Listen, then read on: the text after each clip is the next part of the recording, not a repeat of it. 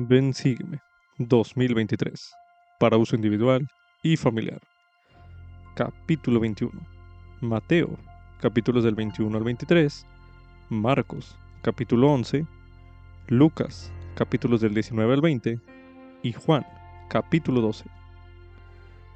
Lección asignada del 15 al 21 de mayo de 2023. Titulado He aquí, tu rey viene. Antes de leer los conceptos de esta reseña, lea los capítulos de Mateo del 21 al 23, Marcos 11, Lucas 19 al 20 y Juan 12. Posterior a ello, anote las impresiones que podría compartir usted con su familia o en sus clases de la iglesia. Anote sus impresiones a continuación.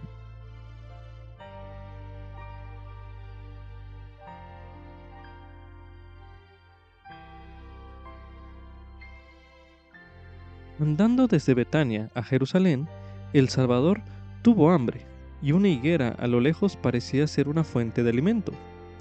Mas al acercarse Jesús al árbol, halló que no tenía fruto. En cierto modo, la higuera era semejante a los líderes religiosos hipócritas de Jerusalén. Sus enseñanzas vacías y sus demostraciones exteriores de santidad no brindaban nutrición espiritual. Los fariseos y los escribas parecían guardar muchos mandamientos. No obstante, incumplían los dos mandamientos más grandes, amar a Dios y amar a tu prójimo como a ti mismo. En cambio, muchas personas habían comenzado a reconocer buenos frutos en las enseñanzas de Jesús. Al llegar a Jerusalén, lo recibieron con ramas cortadas de los árboles, las que tendieron por su camino, regocijándose de que finalmente tal como decía un antiguo profeta, tu rey viene. Así lo dijo Zacarías en el capítulo 9, en el versículo 9. Durante la lectura de esta semana, piense usted en los frutos de las enseñanzas y del sacrificio expiatorio del Salvador en su vida y en cómo puede usted llevar mucho fruto. Como subtítulo, el Señor no juzga por la apariencia externa, sino por los deseos del corazón. Esto es correspondiente a Lucas, capítulo 19, los versículos del 1 al 10, los cuales se leerán a continuación. Y habiendo entrado Jesús en Jericó, iba pasando por la ciudad, y he aquí un hombre llamado Saqueo, que era el principal de los publicanos y era rico, procuraba ver quién era Jesús, pero no podía a causa de la multitud, pues era pequeño de estatura. Y corriendo delante se subió a un árbol sicómoro para verle, porque había de pasar por allí. Y cuando Jesús llegó a aquel lugar, mirando hacia arriba, le vio y le dijo, Saqueo, date prisa, desciende, porque hoy es necesario que me aloje en tu casa. Entonces él descendió a prisa y le recibió gozoso. Y al ver esto, todos murmuraban diciendo que había entrado a alojarse con un hombre pecador. Entonces Saqueo, puesto de pie, dijo al Señor, He aquí, Señor, la mitad de mis bienes doy a los pobres, y si en algo he defraudado a alguno, se lo devolveré cuadruplicado. Y Jesús le dijo, Hoy ha venido la salvación a esta casa por cuanto él también es hijo de Abraham. Porque el Hijo del Hombre ha venido a buscar y a salvar lo que se había perdido. En los días de Jesús, muchas personas daban por hecho que los publicanos, es decir, los recolectores de impuestos, eran deshonestos y robaban a las personas. Y el que Saqueo, que era el principal de los publicanos, fuera rico, debe haber parecido aún más sospechoso. Mas Jesús vio en el corazón de Saqueo. Medite a continuación. ¿Qué revelan los versículos que se leyeron en este bloque de lectura sobre el corazón de Saqueo? Medite brevemente.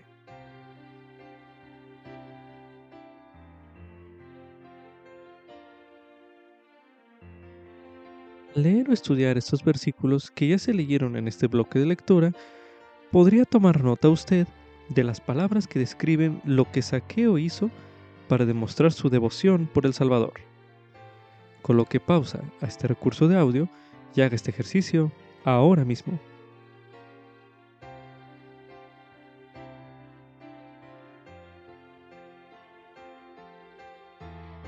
Ahora medite. ¿Cuáles son los deseos que usted tiene en su corazón? Medite brevemente.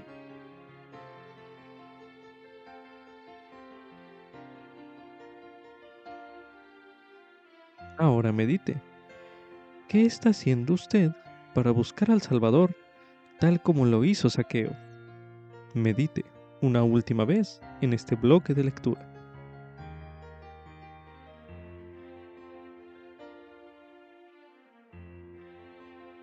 continuación se leerá en Doctrina y Convenios, en la sección 137, el versículo 9, donde se menciona.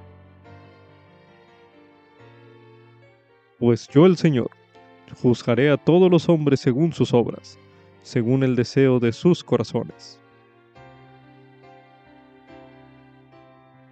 Como subtítulo, Jesús denuncia la hipocresía. Esto es correspondiente a Mateo capítulo 23, así como también Lucas capítulo 20, los versículos del 45 al 47. Continuación se leerá Lucas capítulo 20, los versículos del 45 al 47, que dicen lo siguiente. Y oyéndole todo el pueblo, dijo a sus discípulos, Guardaos de los escribas que gustan de andar con ropas largas y aman las salutaciones en las plazas, y las primeras sillas en las sinagogas y los primeros asientos en las cenas, que devoran las casas de las viudas y como pretexto hacen largas oraciones. Estos recibirán mayor condenación. Los diálogos del Salvador con los escribas y los fariseos contrastan notoriamente con la conversación que tuvo con Saqueo como explicó el presidente Dieter Feuchtdorf, en aquel entonces como segundo consejero de la primera presidencia de la Iglesia. Él dijo, Jesús se enojaba justificadamente con los hipócritas, como los escribas, los fariseos y los saduceos, pues intentaban dar la apariencia de ser justos para obtener alabanza, influencia y riquezas del mundo, a la vez que oprimían a las personas a las que debían haber bendecido. Esto es un fragmento del mensaje El ser genuinos, pronunciado en la Conferencia General de abril de 2015. En Mateo capítulo 23, el Salvador empleó varias metáforas para describir la hipocresía. Quizás desee marcarlas o hacer una lista de tales metáforas y anotar lo que enseñan sobre la hipocresía. A continuación se leerá Mateo capítulo 23. Entonces habló Jesús a la multitud y a sus discípulos, diciendo, Sobre la cátedra de Moisés se han sentado los escribas y los fariseos. Así que todo lo que os digan que guardéis, guardadlo y hacedlo, pero no hagáis conforme a sus obras, porque dicen, pero no hacen. Porque atan cargas pesadas y difíciles de llevar, y las ponen sobre los hombros de los hombres, pero ellos ni con un dedo quieren moverlas. Antes bien, hacen todas sus obras para ser vistos por los hombres, pues ensanchan sus filacterias y extienden los flecos de sus mantos, y anhelan los primeros asientos en las cenas y las primeras sillas en las sinagogas, y las salutaciones en las plazas, y el ser llamados por los hombres, rabí, rabí pero vosotros no queráis ser llamados rabí, porque uno es vuestro Maestro, el Cristo, y todos vosotros sois hermanos. Y no llaméis a nadie en la tierra vuestro Padre, porque uno es vuestro Padre, el que está en los cielos. Ni seáis llamados maestros, porque uno es vuestro Maestro, el Cristo. El que es el mayor entre vosotros será vuestro siervo porque el que se enaltece será humillado, y el que se humilla será enaltecido. Pero ay de vosotros, escribas y fariseos, hipócritas, porque cerráis el reino de los cielos delante de los hombres, pues ni vosotros entráis ni dejáis entrar a los que están entrando. Ay de vosotros, escribas y fariseos, hipócritas, porque devoráis las casas de las viudas y como pretexto hacéis larga oración, por esto recibiréis mayor condenación. Ay de vosotros, escribas y fariseos, hipócritas, porque recorréis mar y tierra para hacer un prosélito, y cuando lo conseguís, le hacéis dos veces más hijo del infierno que vosotros. Ay de vosotros, guías ciegos, que decís cualquiera que jure por el templo, no significa nada, pero cualquiera que jure por el oro del templo queda obligado. Insensatos y ciegos, porque ¿cuál es mayor, el oro o el templo que santifica al oro. También decís, cualquiera que jure por el altar no significa nada, pero cualquiera que jure por la ofrenda que está sobre él queda obligado. Necios y ciegos, porque ¿cuál es mayor, la ofrenda o el altar que santifica la ofrenda? Pues el que jura por el altar jura por él, y por todo lo que está sobre él, y el que jura por el templo jura por él y por aquel que habita en él. Y el que jura por el cielo jura por el trono de Dios y por aquel que está sentado sobre él. Ay de vosotros, escribas y fariseos, hipócritas, porque diezmáis la menta y el eneldo y el comino, y habéis dejado lo más importante de la ley, la justicia y la misericordia y la fe. Esto era menester hacer sin dejar de hacer lo otro. Guías ciegos que coláis el mosquito pero tragáis el camello. Ay de vosotros, escribas y fariseos, hipócritas, porque limpiáis lo que está fuera del vaso y del plato, pero por dentro estáis llenos de robo y de injusticia. Fariseo ciego, limpia primero lo de dentro del vaso y del plato, para que también lo de fuera quede limpio Ay de vosotros, escribas y fariseos, hipócritas, porque sois semejantes a sepulcros blanqueados que por fuera, a la verdad, se muestran hermosos, pero por dentro están llenos de huesos de muertos y de toda inmundicia. Así también vosotros por fuera, a la verdad, os mostráis justos a los hombres, pero por dentro estáis llenos de hipocresía e iniquidad. Ay de vosotros, escribas y fariseos, hipócritas, porque edificáis los sepulcros de los profetas y adornáis los monumentos de los justos, y decís, si hubiéramos vivido en los días de nuestros padres, no habríamos sido sus cómplices en la sangre de los profetas. Así dais testimonio contra vosotros mismos de que sois hijos de aquellos que mataron a los profetas también vosotros llenad la medida de vuestros padres. Serpientes, generación de víboras, ¿cómo escaparéis del juicio del infierno? Por tanto, he aquí yo os envío profetas y sabios y escribas, y de ellos a unos mataréis y crucificaréis, y a otros azotaréis en vuestras sinagogas y perseguiréis de ciudad en ciudad para que venga sobre vosotros toda la sangre justa que se ha derramado sobre la tierra, desde la sangre de Abel, el justo, hasta la sangre de Zacarías, hijo de Berequías, al que matasteis entre el templo y el altar. De cierto os digo que todo esto vendrá sobre esta generación. Jerusalén, Jerusalén, que matas a los profetas y apedreas a los que son enviados a ti. Cuántas veces quise juntar a tus hijos, como la gallina junta sus polluelos debajo de las alas, y no quisiste. He aquí vuestra casa os es dejada desierta, porque os digo que desde ahora en adelante no me veréis más, hasta que digáis, bendito el que viene en el nombre del Señor. Medite a continuación. ¿Cuál es la diferencia entre la hipocresía y las debilidades humanas que todos afrontamos al tratar de vivir el Evangelio? Medite brevemente.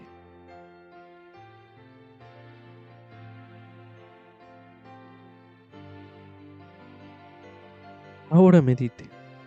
¿Qué se siente inspirado a hacer usted de modo diferente debido a las enseñanzas del Salvador? Medite nuevamente.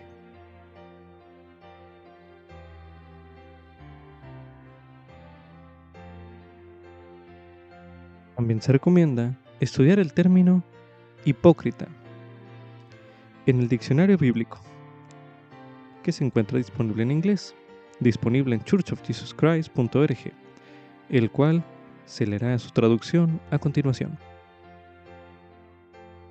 Hipócrita. Hipócrita es una palabra que generalmente denota a alguien que finge ser religioso cuando no lo es aunque a veces se usa simplemente para referirse a un hombre malo. La hipocresía era el pecado que acosaba a los fariseos y el Señor la condenaba severamente. Como subtítulo, Jesucristo es mi Rey. Esto es correspondiente a Mateo, capítulo 21, los versículos del 1 al 11. Marcos, capítulo 11, los versículos del 1 al 11. Lucas, capítulo 19, los versículos del 29 al 44. Y Juan, capítulo 12, los versículos del 1 al 8, así como también los versículos del 12 al 16. A continuación se leerá Mateo, capítulo 21, los versículos del 1 al 11, que dicen lo siguiente. Y cuando se acercaron a Jerusalén y llegaron a Betfagé, al monte de los olivos, entonces Jesús envió a dos discípulos, diciéndoles, Id a la aldea que está delante de vosotros, y enseguida hallaréis un asna atada y un pollino con ella. Desatadla y traédmelos. Y si alguien os dice algo, decid, el Señor los necesita, y enseguida los enviará. Y todo esto aconteció para que se cumpliese lo que fue dicho por el profeta cuando dijo, Decid a la hija de Sión, He aquí, tu rey viene a ti, manso y sentado sobre un asna y sobre un pollino, hijo de animal de carga. Entonces los discípulos fueron e hicieron como Jesús les mandó, y trajeron el asna y el pollino y pusieron sobre ellos sus mantos, y él se sentó encima y la multitud, que era muy numerosa, tendía sus mantos en el camino, y otros cortaban ramas de los árboles y las tendían en el camino. Y las multitudes que iban delante de él y las que iban detrás aclamaban diciendo, Hosana al Hijo de David, bendito el que viene en el nombre del Señor, Hosana en las alturas. Y al entrar él en Jerusalén, toda la ciudad se alborotó diciendo, ¿quién es este? Y la gente decía, este es Jesús, el profeta, de Nazaret de Galilea. Continuación se leerá Marcos, capítulo 11, los versículos del 1 al 11, que dicen lo siguiente. Y cuando estaban cerca de Jerusalén, de Betfagé y de Betania, junto al monte de los olivos, envió a dos de sus discípulos y les dijo, Id a la aldea que está delante de vosotros, y al entrar en ella hallaréis un pollino atado, en el cual ningún hombre ha montado. Desatadlo y traedlo. Y si alguien os dice, ¿por qué hacéis eso? Decid que el Señor lo necesita, y enseguida lo enviará acá y fueron y hallaron el pollino atado afuera, a la puerta, en el recodo del camino, y lo desataron. Y algunos de los que estaban allí les dijeron, ¿Qué hacéis desatando el pollino? Ellos entonces les dijeron como Jesús había mandado, y los dejaron ir. Y trajeron el pollino a Jesús, y echaron sobre aquel sus mantos, y se sentó sobre él. También muchos tendían sus mantos por el camino, y otros cortaban ramas de los árboles y las tendían por el camino. Y los que iban delante y los que venían detrás daban voces diciendo, Hosana, bendito el que viene en el nombre del Señor, bendito el reino de nuestro Padre David que viene, Hosana en las alturas. Y entró Jesús en Jerusalén y fue al templo, y habiendo mirado alrededor todas las cosas, y siendo ya tarde, salió para Betania con los doce. Continuación se leerá Lucas capítulo 19, los versículos del 29 al 44, que dicen lo siguiente. Y aconteció que llegando cerca de Betfagé y de Betania, al monte que se llama de los olivos, envió a dos de sus discípulos, diciendo, Id a la aldea de enfrente, y al entrar en ella hallaréis un pollino atado en el que ningún hombre ha montado jamás. Desatadlo y traedlo. Y si alguien os pregunta, ¿por qué lo desatáis? Le responderéis así, porque el Señor lo necesita. Y fueron los que habían sido enviados y hallaron como les dijo. Y cuando desataban ellos el pollino, sus dueños les dijeron, ¿por qué desatáis el pollino? Y ellos dijeron, porque el Señor lo necesita. Y lo trajeron a Jesús, y habiendo echado sus mantos sobre el pollino, subieron a Jesús encima de aquel. Y yendo él tendían sus mantos por el camino. Y cuando llegaban ya cerca de la bajada del monte de los olivos, toda la multitud de los discípulos regocijándose comenzó a alabar a Dios a gran voz por todas las maravillas que habían visto, diciendo, Bendito el Rey que viene en el nombre del Señor, paz en el cielo y gloria en las alturas. Entonces, algunos de los fariseos de entre la multitud le dijeron, Maestro, reprende a tus discípulos. Y él respondiendo les dijo, Os digo que si éstos callaran, las piedras clamarían. Y cuando llegó cerca de la ciudad, al verla, lloró por ella, diciendo, Oh, si también tú hubieras sabido, al menos en este tu día, lo que es para tu paz.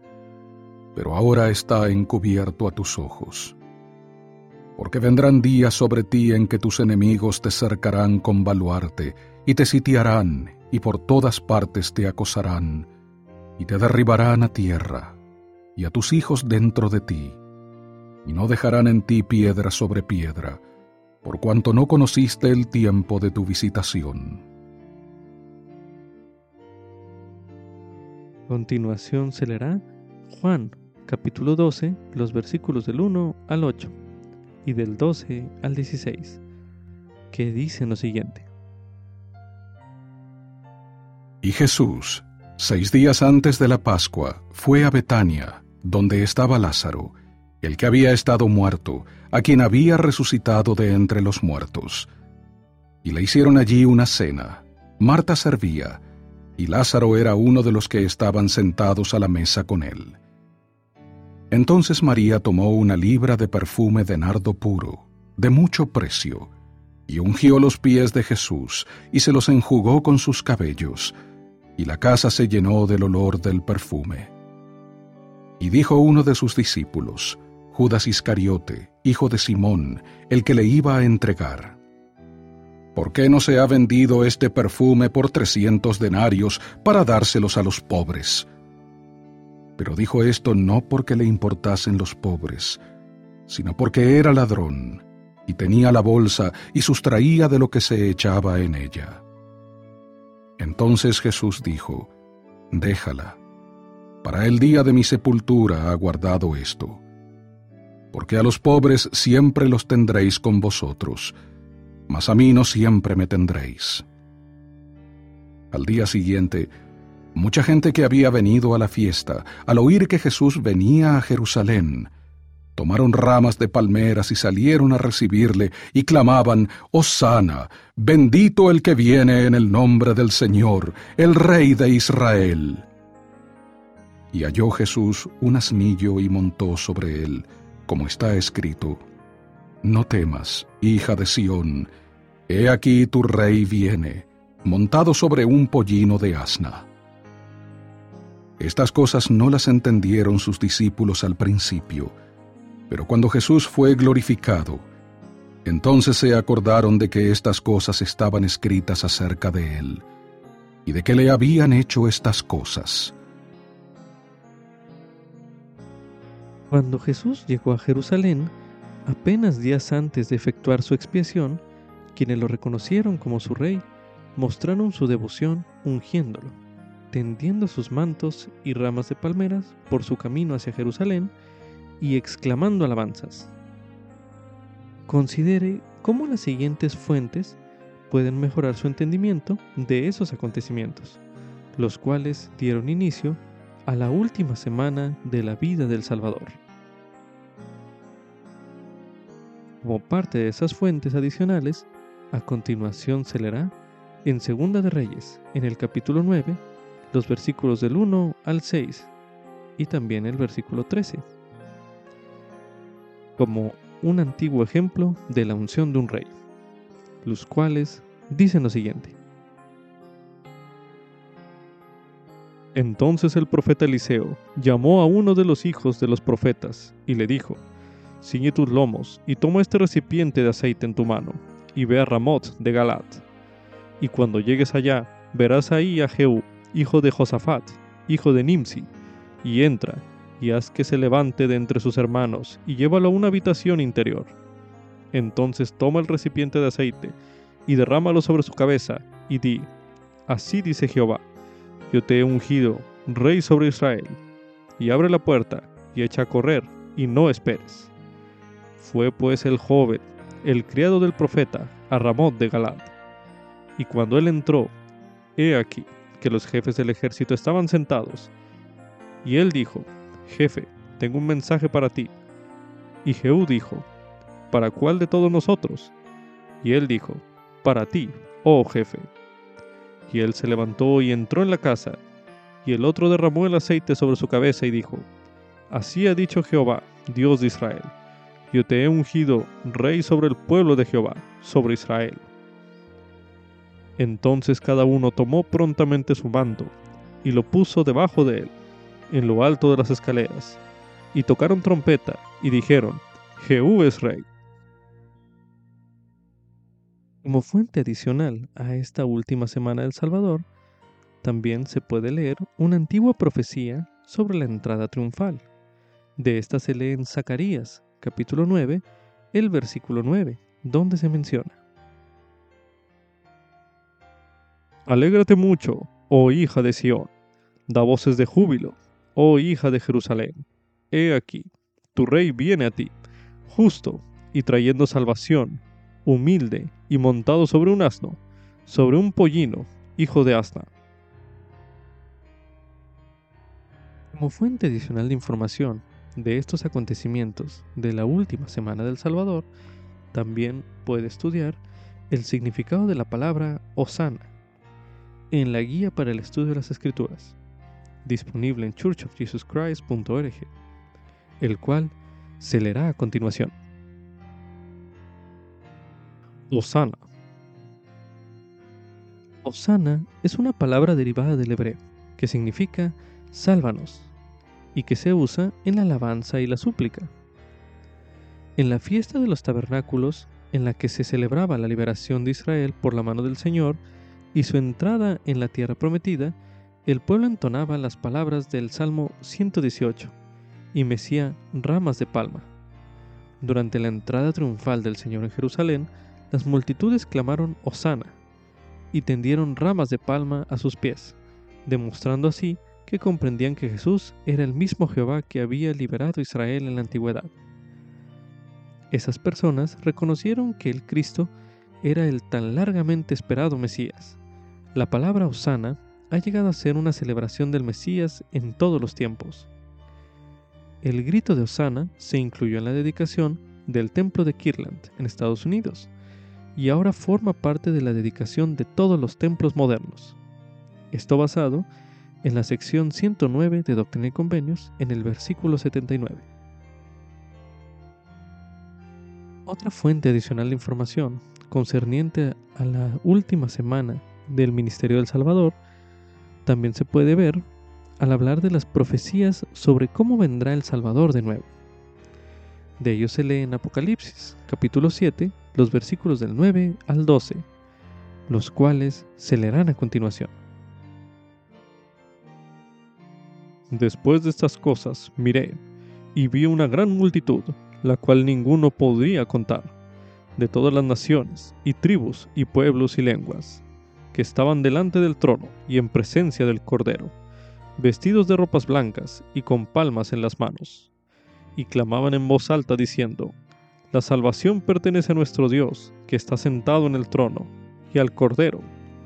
Y todos los ángeles estaban de pie alrededor del trono y de los ancianos y de los cuatro seres vivientes, y se postraron sobre sus rostros delante del trono, y adoraron a Dios, diciendo, Amén, la bendición y la gloria, y la sabiduría y la acción de gracias, y la honra y el poder, y la fortaleza, sean a nuestro Dios para siempre jamás. Amén. Medite a continuación. ¿Cómo puede usted honrar y recibir al Salvador como su Señor y Rey. Medite una última vez en este bloque de lectura.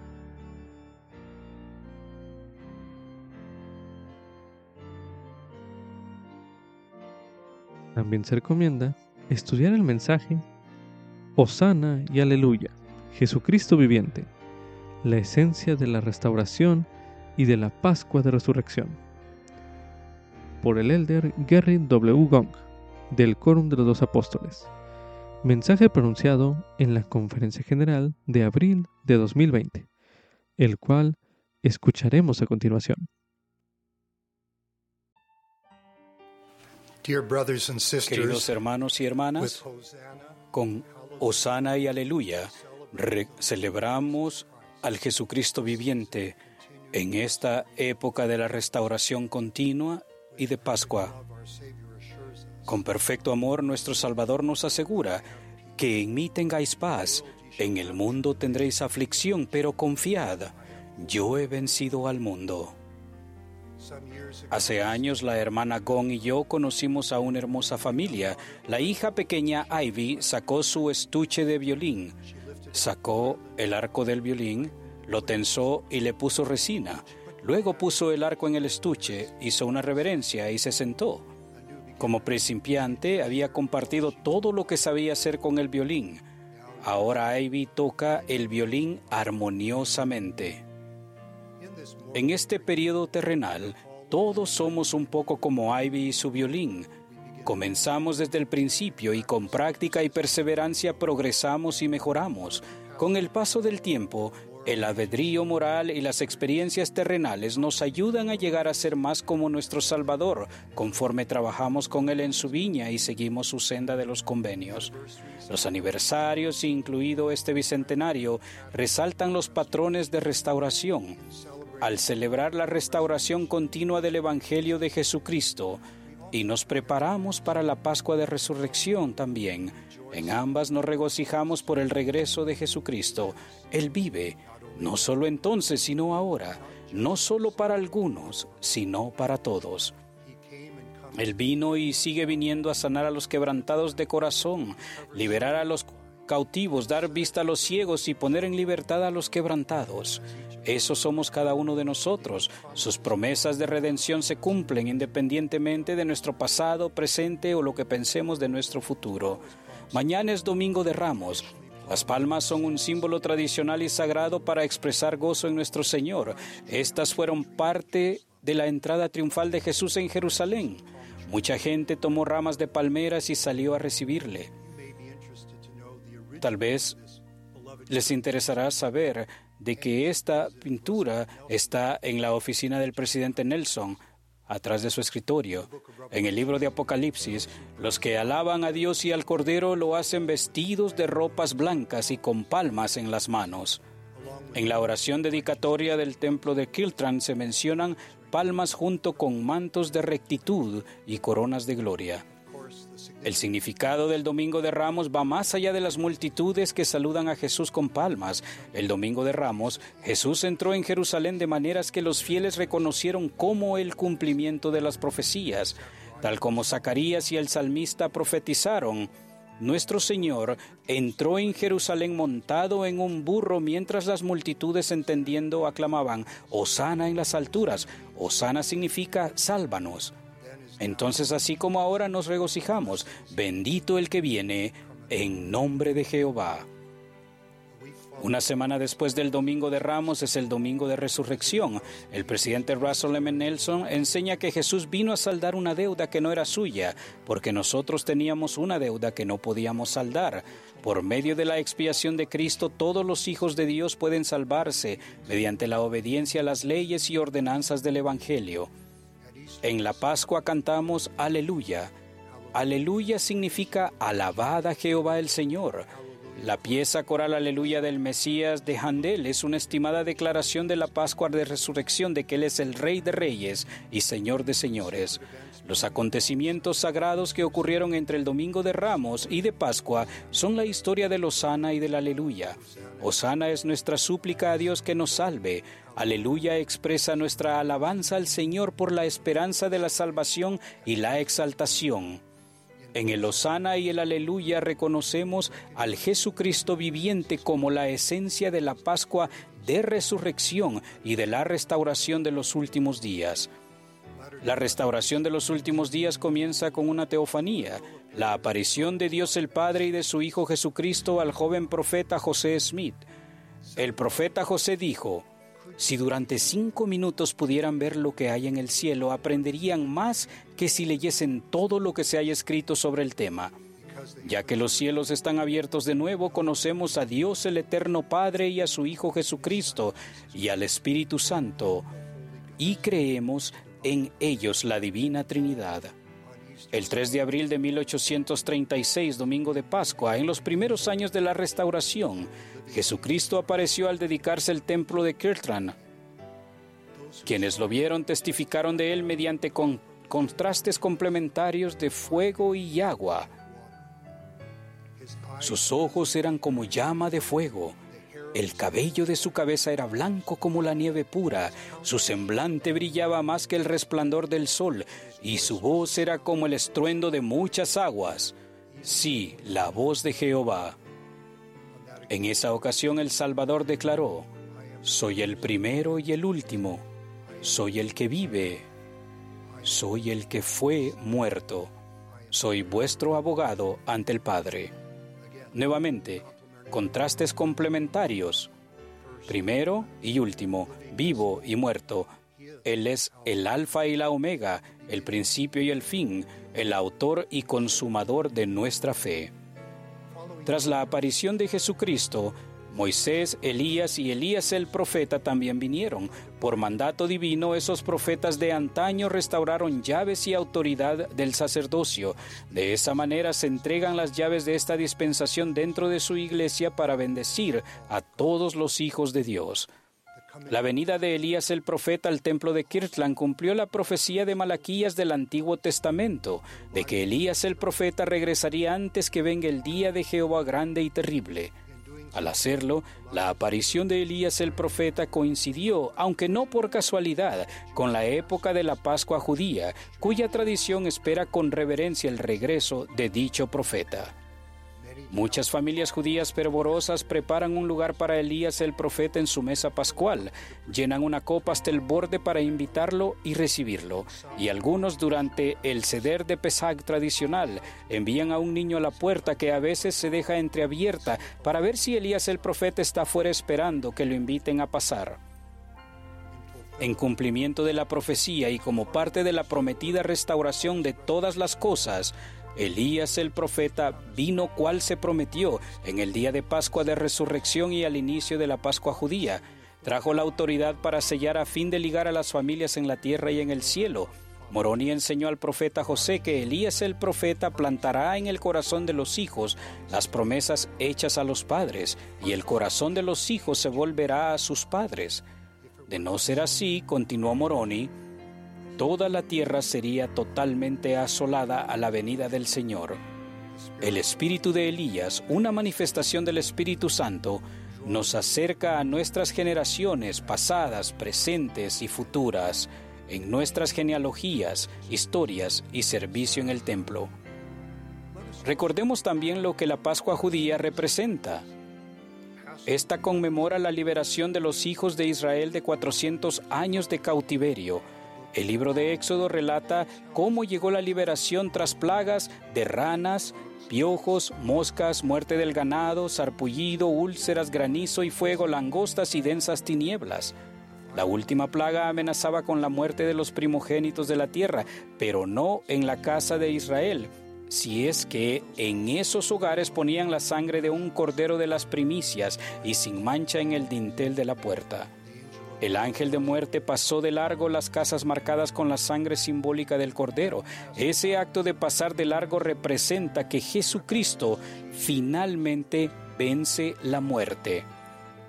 La sangre expiatoria del Cordero de Dios da a nuestro buen pastor poder para recoger a su pueblo de todo lugar y circunstancia en la seguridad de su redil a ambos lados del velo. Es significativo que el libro de Mormón describa el poder y la resurrección de Cristo, la esencia de la Pascua de Resurrección, en términos de dos restauraciones.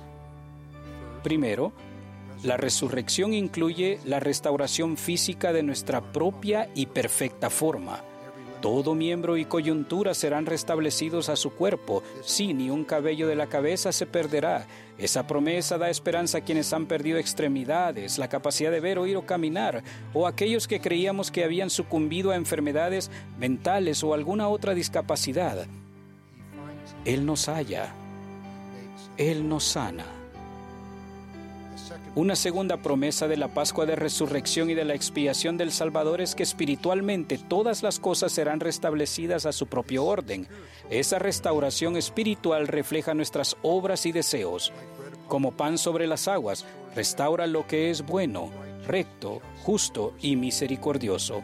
No es de extrañar que el profeta Alma utilice variaciones de las palabras restaurar, restablecer y restituir 22 veces al instarnos a tratar con justicia, juzgar con rectitud y hacer lo bueno. Debido a que Dios mismo expía los pecados del mundo, la expiación del Señor puede sanar no solo lo que fue, sino lo que puede ser. Debido a que Él conoce nuestros dolores, aflicciones, enfermedades y tentaciones de todo tipo, él puede con misericordia socorrernos según nuestras enfermedades, puesto que Dios es un Dios perfecto, justo y misericordioso. También el plan de misericordia puede apaciguar las demandas de la justicia. Nos arrepentimos y hacemos todo lo que podemos. Él nos envuelve eternamente entre los brazos de su amor. Hoy celebramos restauración y resurrección. Con ustedes, me regocijo en la restauración continua de la plenitud del Evangelio de Jesucristo. Tal como comenzó en la primavera hace 200 años, la luz y la revelación siguen manifestándose por medio del profeta viviente del Señor y de su iglesia, que lleva su nombre, la Iglesia de Jesucristo de los Santos de los Últimos Días, y mediante la revelación e inspiración personales por el don divino del Espíritu Santo. Con ustedes, en esta época de Pascua, testifico de Dios nuestro Padre eterno y de su Hijo amado, el Jesucristo viviente. Hubo hombres mortales que fueron cruelmente crucificados y después resucitados, pero solo el Jesucristo viviente, en su perfecta forma resucitada, todavía tiene las marcas de la crucifixión en sus manos, pies y costado. Solo Él puede decir, en las palmas de mis manos te tengo grabado. Solo Él puede declarar, soy el que fue levantado, soy Jesús que fue crucificado, soy el Hijo de Dios. Al igual que la pequeña Ivy y su violín, nosotros como iglesia y como personas en ciertas formas aún estamos empezando es cierto el dicho, cosas que ojo no vio, ni oído oyó, ni han subido al corazón del hombre, son las que Dios ha preparado para aquellos que le aman. En esta época podemos aprender mucho de la bondad de Dios y nuestro potencial divino para que el amor de Dios crezca en nosotros al buscarlo a Él y ayudarnos mutuamente. En maneras nuevas y en lugares nuevos podemos ser y llegar a ser, línea sobre línea, bondad tras bondad, de forma individual y en conjunto. Estimados hermanos y hermanas de todo lugar, al reunirnos y aprender juntos, la fe y la bondad de ustedes me llenan con un sentimiento de gratitud y de entusiasmo en cuanto al Evangelio. Su testimonio y su travesía en el Evangelio enriquecen mi testimonio y travesía también sus preocupaciones y alegrías, su amor por la familia de Dios y la comunidad de santos, y el entendimiento de la verdad y la luz restaurada que viven, aumentan mi plenitud del Evangelio restaurado, cuya esencia es el Jesucristo viviente. Juntos confiamos. En sol y sombra, acompáñame, Señor. En unión sabemos, por cargas grandes de pesar, que podemos contar nuestras bendiciones. En los detalles diarios y en las cosas pequeñas y sencillas veremos que se realizan grandes cosas en nuestras vidas. Y acontecerá que los justos serán recogidos de entre todas las naciones y vendrán a Sion entonando canciones de gozo sempiterno. En esta época de Osana y Aleluya, canten Aleluya porque Él reinará para siempre jamás. Exclamen Osana a Dios y al Cordero. En el sagrado y santo nombre de Jesucristo. Amén.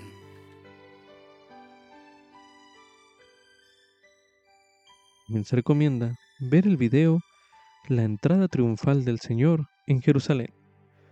Un video disponible en churchofjesuschrist.org. como subtítulo. Los dos grandes mandamientos son amar a Dios y a los demás como a uno mismo. Esto es correspondiente a Mateo, capítulo 22, los versículos del 34 al 40, los cuales se leerán a continuación. Entonces los fariseos, al oír que había hecho callar a los saduceos, se reunieron a una y uno de ellos, intérprete de la ley, preguntó para tentarle diciendo, Maestro, ¿cuál es el gran mandamiento de la ley? Y Jesús le dijo, Amarás al Señor tu Dios con todo tu corazón y con toda tu alma y con toda tu mente. Este es el primero y grande mandamiento. Y el segundo es semejante a este.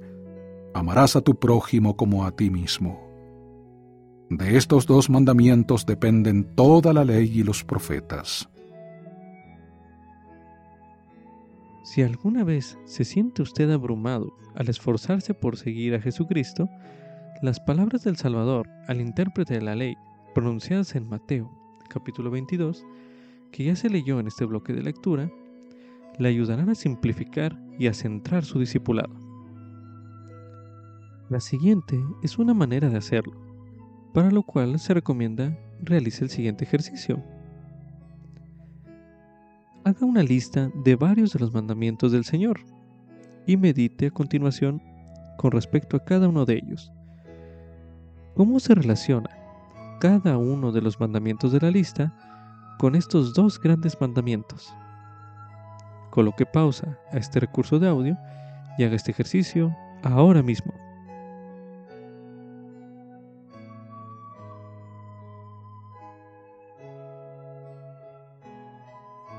Ahora medite. El centrarse en los dos grandes mandamientos, ¿de qué modo le ayudará a usted a guardar los demás mandamientos? Medite una última vez en este bloque de lectura.